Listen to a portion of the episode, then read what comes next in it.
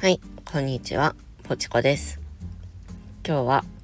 頼るのが苦手な人は、恩返しでなく恩送りを意識してみるという話をしようと思います。これはですね、えっ、ー、と、私のチャンネルの固定、うんと固定配信になってる、うんと、依存先を増やそうみたいな話をした時に、えっ、ー、と、自分で仮を作るのが苦手なんだよね、みたいな話をしてくれた方がいて それをもとに、この今回、恩返しでなく恩送りを意識してみるという話にしました。で、うんとね、人になんか頼るのが苦手って人結構いるんじゃないかなと思います。これあの人間の心理で偏方性で、偏方性の原理とか偏方性の法則っていうのがあって、うんと何か相手にしてもらったらそれを返さなきゃいけないみたいな心理が基本的にあるんですね。なので、えーと、誰かに手助けてもらったりとか自分が頼るってことは相手に何かをしてもらうってことなんでそれをあやってもらったから返さなきゃみたいな気になっちゃうのはすごく 気持ちとしてわかります。でそういう人にうんと考え方をちょっと変えるといいかなというのがえっ、ー、と恩返しっていう言葉がありますよね。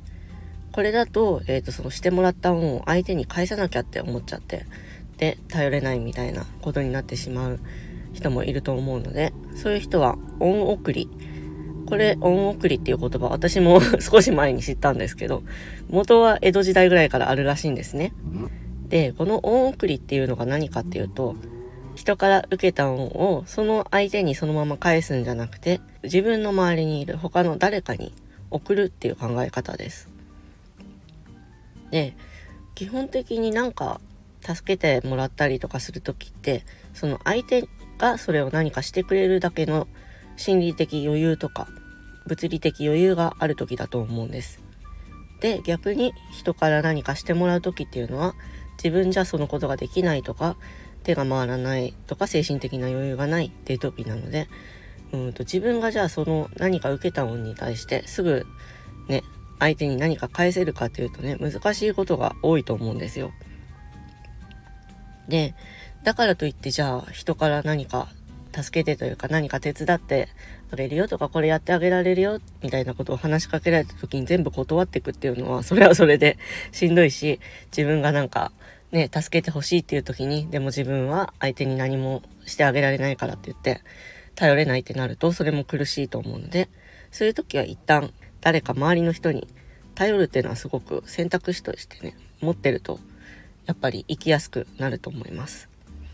で、その受けた恩を、うんと、その人に返すんじゃなくて、あ、これ、もちろんあれですよ。うん。やってもらって当たり前みたいな、そういうことじゃないですよ。そういうことではないんですけど、えっ、ー、と、その人に返さなきゃじゃなくて、その受けた恩で自分がちょっと余裕ができた時に、その自分の周りの人とか身近な手の届く範囲の人にその恩を送る他の人にその自分の余裕を分け与えるみたいな考え方です。で結果的に身近な人にも余裕ができてっていうのの連鎖で最初に直接何か手を貸してくれた人とか差し伸べてくれた人に対しても最終的に何か恩が回っていくという考え方です。はい。これ知ってね、めちゃくちゃいいなと思ったんで、今回この話にしてみました。